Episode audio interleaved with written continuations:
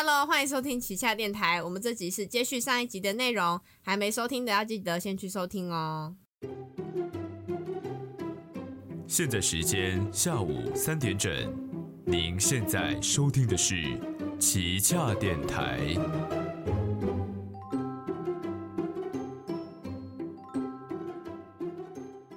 好的，那我们这一集接下来呢，就来访问佑佑的实习内容。嗯好，那可以先请你分享一下你的实习单位是哪里呢？嗯，我的实习单位就是在公共电视，对，就是收视率长期低迷的公共电视。对，哇那我在公共电视的公行部公关组里面实习。对，哇，那这个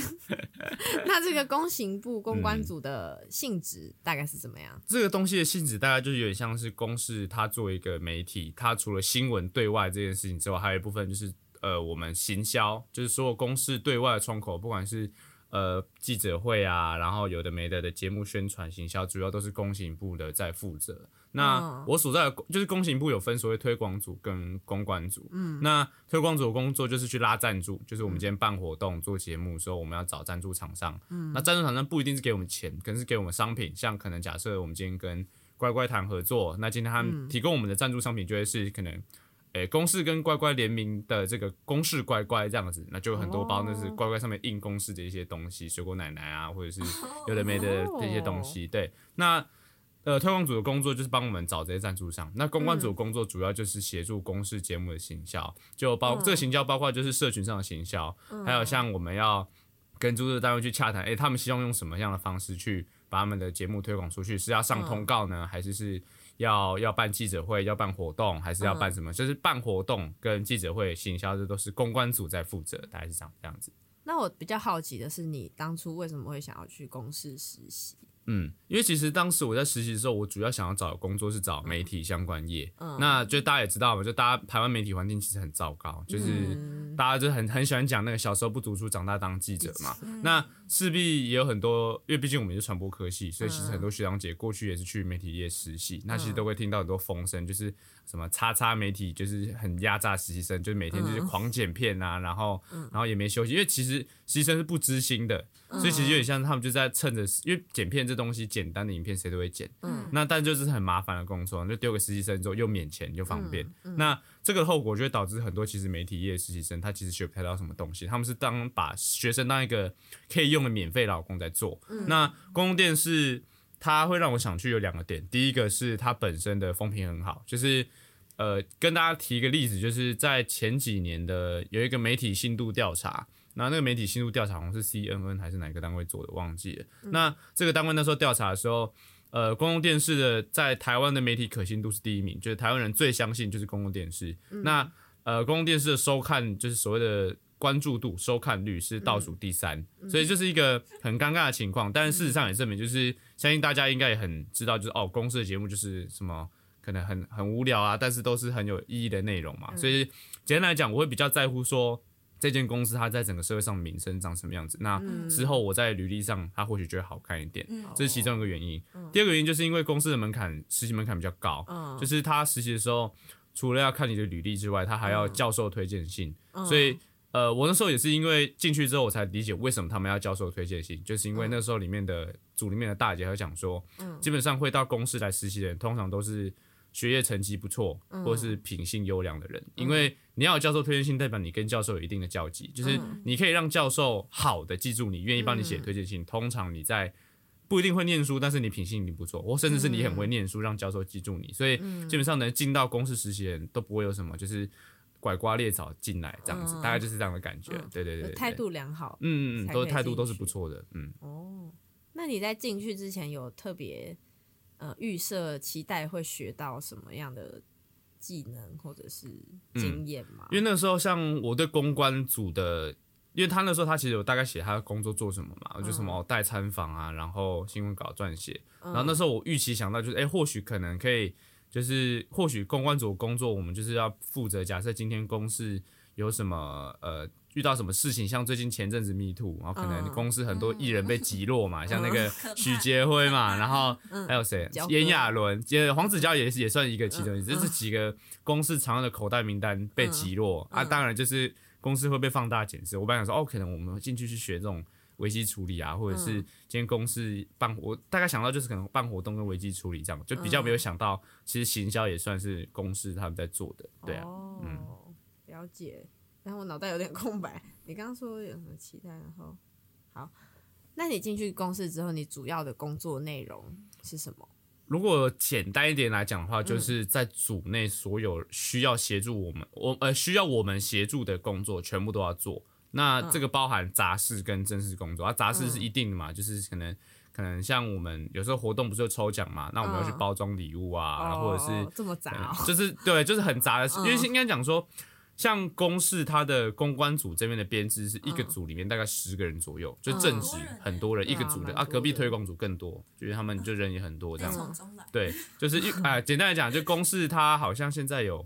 忘记一千多两千多人，对，就是公司约三栋。然后公司这边行政部门也是，就是全部加一加工工程啊，然后研研究人员，然后什么有的没，就加一加一千多人。嗯，对。那简单来讲，我们公关组的话是十个人左右，那他就是要负责，像我们可能要办金钟茶会，有的没很多工作嘛。那我们先把杂的做完，那我们会有一个实习生在持续进行的计划。像我在实习期间有遇到几个大的计划，第一个就是火大活动，就是嗯。我不晓得你们有没有记得，有时候可能会看到一些什么政府然后单位会办那种像童万节那种活动。对，那公共电视它算是一个，因为我们的老板是纳税人，我们不是什么商业集团，所以基本上我们要定时去回馈社会，所以我们一定会办一个儿少的活动。嗯那那时候是在宜兰办，哦，然后那个活动主要提的就是只限定三到十三岁小朋友才可以来玩这样子。那它就是一个三天的外派活动。那你不能去？我有去。你不能去啊！我不能去玩，但是但是我可以，就是 我可以参与。无聊死了你。对啊，然后呃，在那个时候活动，就是基本上我在前置作业的开会期间，我都会参与。就他们每次开会，我都要跟会。然后呃，因为负责这次活动的主办，就是这次我我的督导啦。那我督导就一直派他的一些。他不想做的事情给我做，就是他会讲，可能讲说，哦，我们今天要造册，什么哪一个哪一个部门要订便当的造册，我要弄。然后，呃，不然就是可能今天，呃，我们办活动的时候，中间需要什么东西，要你清点一下东西，就是让你看一下那个过程是长什么样。然后，在这个过程，其实我就是了解到，哦，这个办活动大概硬体花多少钱，像一根红龙。租一根哦，就是你平常没有买的话，你租一根大概就是两三百块就一根。嗯，那活动就很多钱，所以红龙算是一个很大的消费。然后处理垃圾也是，像活动的时候我们处理垃圾嘛，三顿就要上万块。就是你的活动这样，就是你都可以大概知道说，哦，原来办活动这个地方会这么花钱。嗯，然后实际上你办活动的时候，你发现哪些地方容易出错，那这个地方就要未来可能或许你在办活动，就是我没有想到是我会学到办活动的流程大概长怎样，就是我会觉得一个蛮新奇的。然后其他的工作像是记者会，我们也会更会，就是可能到现场的时候，我们要呃招待记者朋友，就这样啊，这样往这边走啊，然后我们有什么东西可以拿，然后他们中间可能在旁边联访的时候，我们要在旁边看，就是他们问问问题的状况有没有需要现场支援，然后包括像是记者会的时候，像。我们后面有一段时间是我们要从零到有去设计一个节目企划案，那记者会其实就算在一个节目的行销案的一个环节之一，因为一个行销案会变成说是一个节目，我们今天公司制作一个节目，假设我们就以《火神眼泪》来举例，就之前的那部片，那《火神眼泪》它在播出前，就是它全部都做好了，东西都拍完了，那我们就会开始要制定我们什么时候要上线，好，那上线的时候。我们上线前一两个月就要开始抓宣传期，就是我们我们要让网络上的人开始讨论这个议题，然后不一定要先把节目露出来，可是我们要让网络上的人陆续开始讨论，讨论之后我们要开始发稿，就是要写很多新闻稿，让记者来用，就是让别家新闻跑娱乐性的记者说，哦，公司要拍新节目，他们发新闻稿这样子，所以他们就开始揭露我们这边新闻稿发出去，然后发完之后，我们就说，哎，你要不要弄首映会？你要不要弄？呃，记者会，你要不要弄印前直播？就是你要想这些活动有的没的，然后现场活动桥段要什么？像那个时候，我们我跟的一场是《地狱里长》，就是现在公司应该应该快播完了吧？就是有一部片叫《地狱里长》，然后那个时候还没播完吗？应该我记得完结，我记得完结了。然后呃，他那个时候就是记者会结束就有一个环节叫小小活动，然后我们就是搞一个就是。呃，叫那个，因为地狱里长是跟宗教有关嘛，他们就是来抽签，然后就是叫每个演员都抽一支签，哎，抽到那什么那种签诗的那种内容哦，那种。对对对，然后弄一弄之后，最后面就是哎，那个叫那个里长出来解签，然后他就哦，来你站这边站这边，然后你可以看第一个字是什么？收视长虹，然后什么什么，就是要写，你知道，就是长头啦，就是就是搞这个活动，那就是嗯。其实就是一个噱头，那就是哦。你要去想每个记者会要有一个他的噱头在，嗯那可能每一个电视剧或者节目形式不一样，你就要想一个不一样的噱头，一定要搞有创意一点，然后写嗯。写那个新闻稿出去才精彩嘛。嗯。那啊，还有一个我没想到的就是，呃，那个时候因为正值 Me Too，、等于说那时候瞿友宁，因为那个时候那部戏里面本来有徐杰辉，嗯，所以徐杰辉是被硬剪掉很多个片段。那当然，就记者就狂问就是这个的问题，那导演当然就是、你就问说怎么办嘛？对，就是啊，现在许杰会这样的话，你们有没有什么打算吗？啊导演就说，哦哦，我们当然不希望一个人就毁掉整个剧组的努力哦，所以我们嗯基本上还是会，然后就是要，你就可以看到这些导演就是明明就很想要回答戏剧的问题，但记者就是狂问没办对 Me 啊 Too 的问题，就是会觉得啊，就是跑到那，就是生那个运气很差，就是可以看到一些对明星啊，嗯好处就是你可以很近距离看到一些明星啦，就是嗯在跟记者会的时候就可以看到这样子。哦对，大家就简单来讲，就是我比较跟政治有关系的，就是嗯活动跟行销这两个部分，我都有跟到。哦嗯，那刚刚听你讲，好像比较多是符合你期待的嗯内容。嗯那有没有什么是你进去做了之后才发现跟你的想象好像不太一样？你说指好的方面还是坏坏的的方面？方面坏的方面哦，嗯，我觉得坏的方面的话，主要是我没有想到公司这么穷，就是就是可以讲吗？这个我觉得可以以，这个我觉得大家应该也都能想象到，就是哦我刚前面讲说收视率这么低，很明显，呃毕竟钱也不是从天上掉下来的公司的。是全靠募款的，对，因为像公司，我们是完全拒绝商业投放广告，就是你看嗯公司是没有任何广告的。那在这样的情况下，我们顺便跟大家科普一下好了，反正就就是嗯跟大家介绍一下，公司每年营营运需要十五亿元，那每年我们会固定从政府拿九亿元。对嗯，那你乍听之下十五亿好像很多，没错，可是地狱里长》一部片就烧掉一点二亿，嗯，你一部剧你就烧掉一点二亿，每年公司出超过二十部剧，平常又有新闻线要跑，然后其实这十五亿里面有一部分也会给客家电视台，因为客家电视台是我们辖下机构，嗯。所以其实你说十五亿这样分分，其实真的很少，因为像办一场活动记者会。简单的小型、很小型那种记者会，在那种小电影院放的那种没人看的节目做的记者会，一场就五万左右，而且它是低低标，你再这最低样讲，标我。真的很怕公司来告 你。我觉得可是，可是我可以让大家知道一下这个状况，嗯就是嗯你说十五亿多吗？我觉得一年哦、一年才十五亿，其实很少。对啊，就是再加上九亿元是纳税人的钱啊，九亿好像很多。然后、嗯呃，这个部分就有点像是公共，嗯别的国家有公共电视，像日本有 NHK 啊，嗯。英国有 BBC。那他们每年在这个公电视执照，就是跟民众收这个公共电视的钱，嗯。有些可能就是台两三百台币以上，甚至更多。嗯。那九亿元，你们可以猜猜看，就是台湾民众这样分下来，每年一个人交给公司多少钱？猜猜看，就是我们就在讲纳税人的电视台，脑好空哎，对啊。五千？没有没有没有，一个人一个人一年，一一年一个人一，年，差不多三十几块，三十块哦。二十块不等。五千好多，对对对对，所以其实所以其实你你这样下来就听起来就说，呃，难怪公司那么穷，就是嗯。你你要想每年，我们还不说一个月哦，我们是你每年只嗯花了三十块给公司，你又要公司做什么大名堂，我觉得就是没办法。那只是我没有想到是公司比我想象中还要穷，就是嗯因为像我们那时候讲说我们要做行销案的策划，嗯。那那个时候有一个呃办单位里面有个姐姐很好心，就是嗯她愿意空一个时间出来带我们做一次这个计划案这样。嗯然后那时候我们就做也是四十几页的简报，嗯他就一页页顶，然后说这个太贵，这做不到，这不可能，然后这个太浪费钱。然后呃，所以我觉得。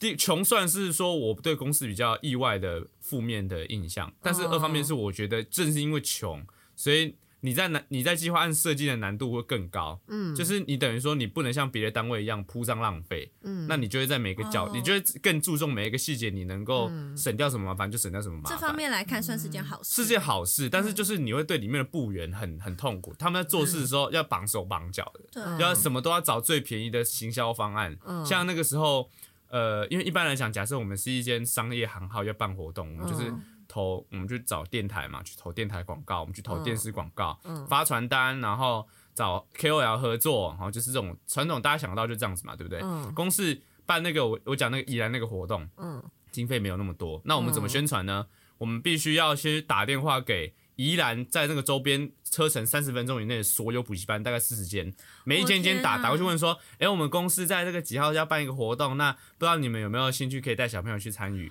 然后我就 Oh 打四十几间，然后再的话就是要打给周边民宿业者，问他们说，哎、我们这个有这个活动，亲子民宿哦就要找亲子民宿。对对，他说我们我们希望看你们有没有办法可以免费帮我们宣传一下，就是呃我们公司因为就是我们在这个宜兰办这呃亲子活动啊，然后你也可以就是放在你们的呃什么民宿官网，然后就也是让四几家这边打，然后后面还要就是。潜入到宜兰的那个各大社团，然后去发说，哦，我们在这发这个活动，然后还要去那种亲子景点私藏社团，就是那个什么亲，因为哦会有那个爸妈要给小朋友参加活动，嗯就加很多那假日想种社团。去宜兰，对对对对对哪里吗？好去处，嗯然后就要去里面去社团里面发说，哦，我们公司在什么什么地方，就是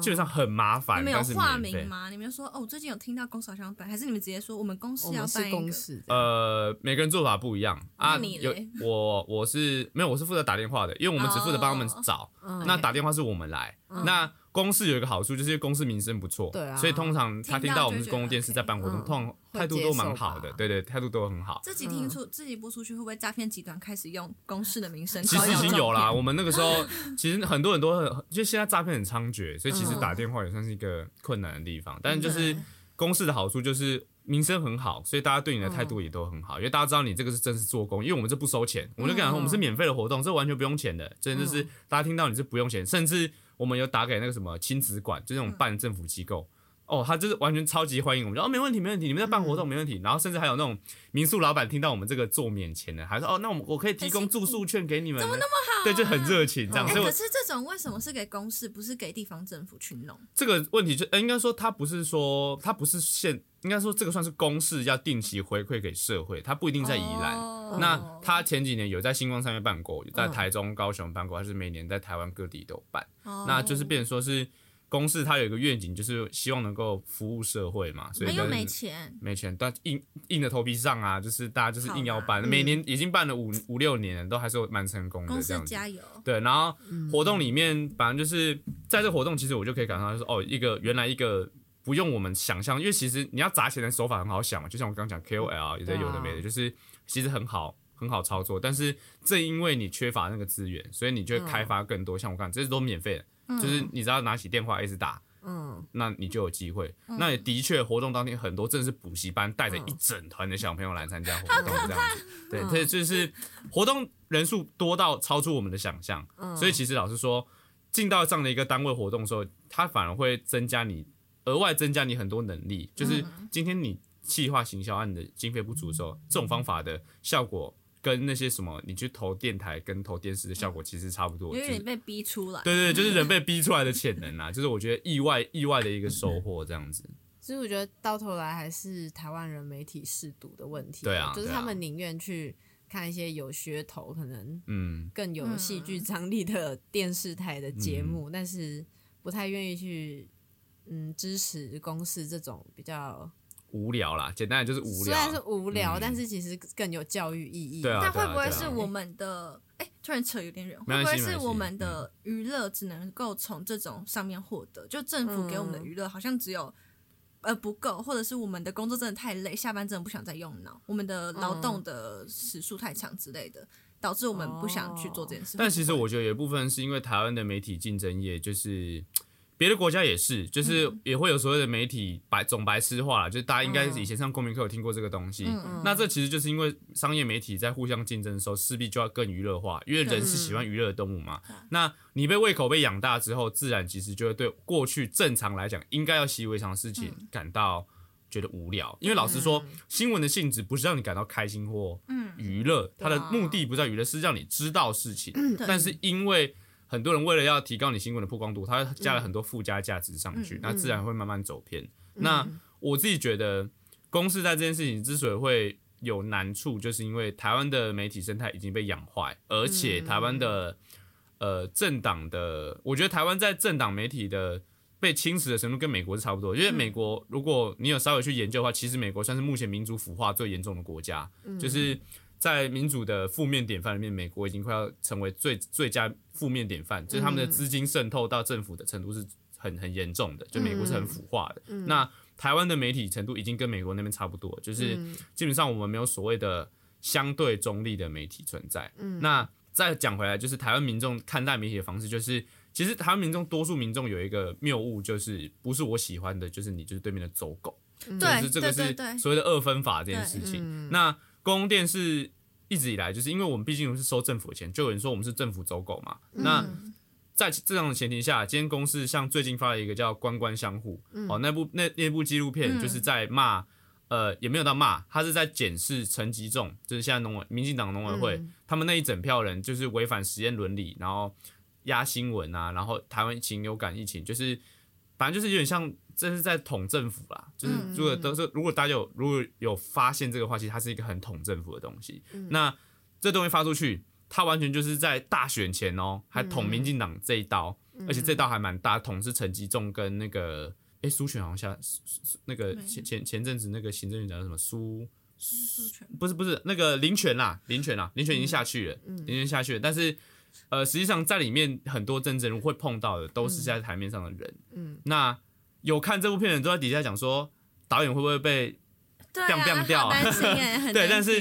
就有人是今天公司发的这一部，但这部片的讨论度低到不行，嗯。就是各大媒体也不敢报，因为这个报了之后你就没饭吃了嘛。哦。那我以为青蓝阵营就是中时或者是中天他们会来报这则，结果也没有。没有完全没有。为。什么啊？因为这个导演过去就是骂过青蓝阵营，这个导演就是哦他其实就是谁都骂啦，对这个导演就专门打农委会这群人，就这种会一直换嘛，但他不管，他就是针对这块，因为他对这块有研究，嗯所以这个导演就是在过去的时候，他有受到黑道威胁啊，就是哦。就是那个国民党时代的时候，国民党时代不是有禽流感，对。他就是在接禽流感那块的疮疤，然后现在民进党执政，他也是一样在接缺蛋的这个疮疤。嗯。那因为他国民两党都骂，所以他这个人已经被两党媒体都封杀了。都被封杀。了。那今天公司播他的纪录片，没有人敢来，像那天记者会我有去，来的全都是导演朋友，完全没有别家记者敢来。惨哦，我想流泪。那就是变成说，现在公司发了一个监督在那个执政党的纪录片，然后没有人看，然后同时间还有人在继续说公司是走狗。那你身为一个，因为我们要看后台，就是你会看很多留言跟一些大家反馈，你就会觉得很精神分裂，就是啊，我不是都好好的放在这里吗？然后叫你们来看，你们又不看，然后你又一直把我在就是没有在监督执政党的新闻说我是政府走狗，就是嗯。我一个新进去的人，可能里面的人已经习以为常了，但是嗯。对我一个刚进去的人讲，我会觉得说，就觉得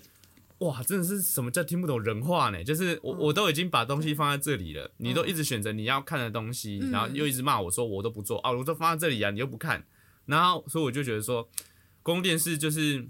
它有很多它的问题所在，的确它。是要看政党脸色的，因为你今天如果捅民进党太多刀，那你的预算势必是有危险。所以你可以发现，其实公视近几年做的剧都比较是在批评蓝那边的会比较多一点，包括像是可能呃国际桥牌是我不确定是不是公司之伪伪制的，但是公司有播。那像之前有一个和平归来，就是在讲和平医院嘛，和平风院那全都是国民党那一派的人。那在前面在讲那个国际桥牌社讲那个金门那时候台海飞弹危机的时候，那也是国民党时代的事情。然后包括像可能有些白色恐怖系列，像公司主题之夜前阵子也在讨论那个女性当兵的有的没的议题。那这些议题其实整体立场上就是比较社会上比较前卫的问题嘛。那前卫问题就是国民党比较不支持的哦，还有安乐的问题，对，类似这类型的东西。那其实整体的公司立场，你仔细看，的确它是真的照着执政党他们推行的方向在前进，没错。可是他能做到的，就是所谓媒体教育这个部分，我觉得其实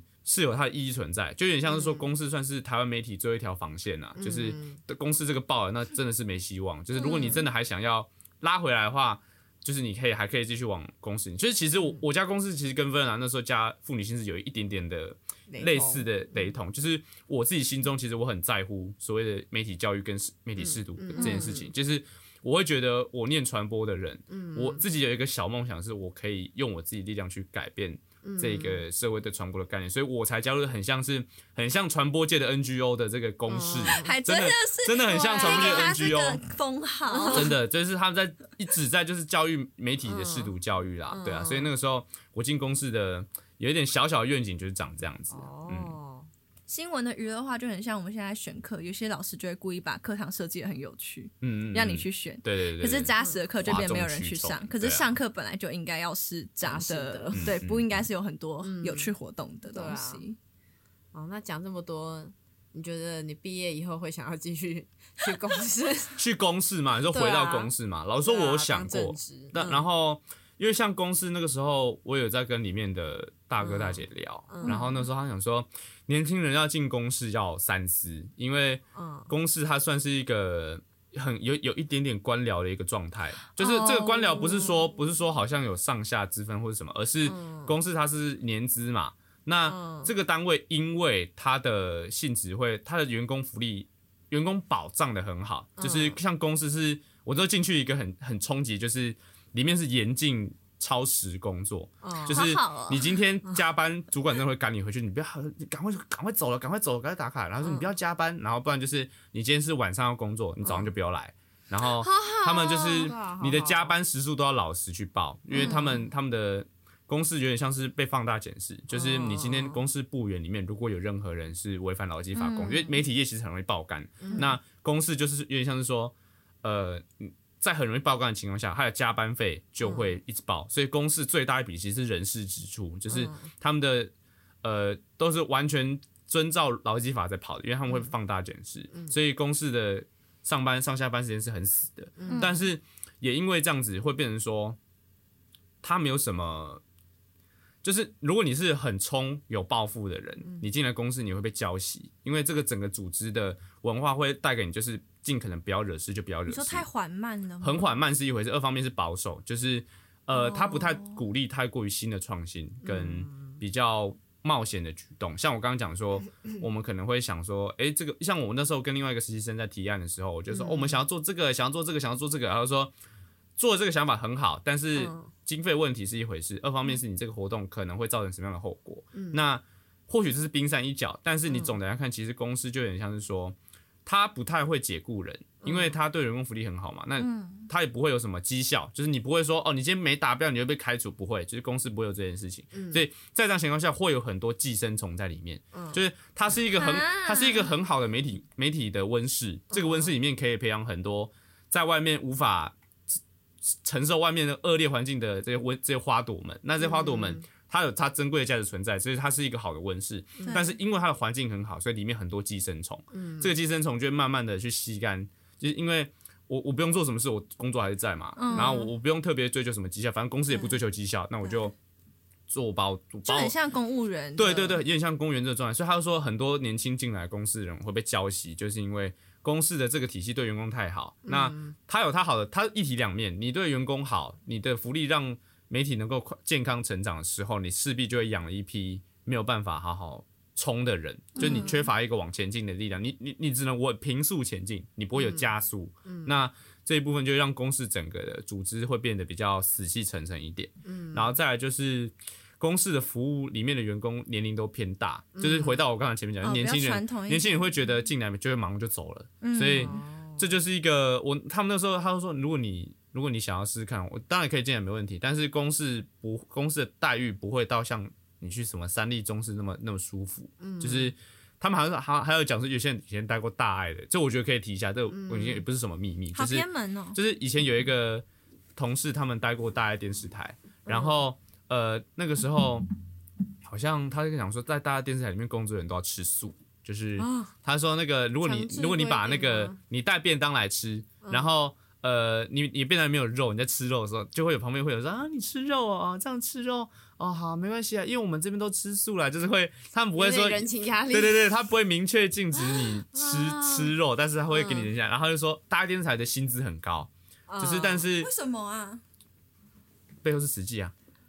哦，对啊，金主金主啊，然后再加上他们。呃，反正就是他说，他说如果你可以忍受吃素跟穿制服的话，你可以去大家电台工作。我没办法吃素哎。对，然后他，然后他讲说，就是他们员工餐厅也都是素食的。然后他讲说，像别的电视台啊，办公室超漂亮，因为公司的办公室就跟你在高中的办公室一模一样，就是一间。四四方方的，然后对对对，然后就隔板隔一隔，然后是一一整层楼就平面的这样子。没钱整修啦。然后那个很多那种仓库里面都是那种，像他们我进去的时候，他们还在修仓库，因为会漏水，就地板用力踩会啪喷水出来这样子。然后那时候他就就是有去别的单位的大哥大姐说，你要进公司你要小心哦，你要想你们现在看这公司长这边，其实一般公司不可能长这样。你知道你知道你有去过三立吗？三立他们那个是楼中楼，他们是平面一层办公室，然后你走楼梯上去超漂亮，然后他们的嗯一楼大厅大到可以自己开记者会。为什么要跟你们讲这个？会让你们有一个很强烈的对比就是。他有点像他，他其实也没有到说很希望我们可以就是哦，好像他们没有就是说、哦、我们公司超赞，就是你一定要进来我们公司，哦但其实他就实事求是，他就说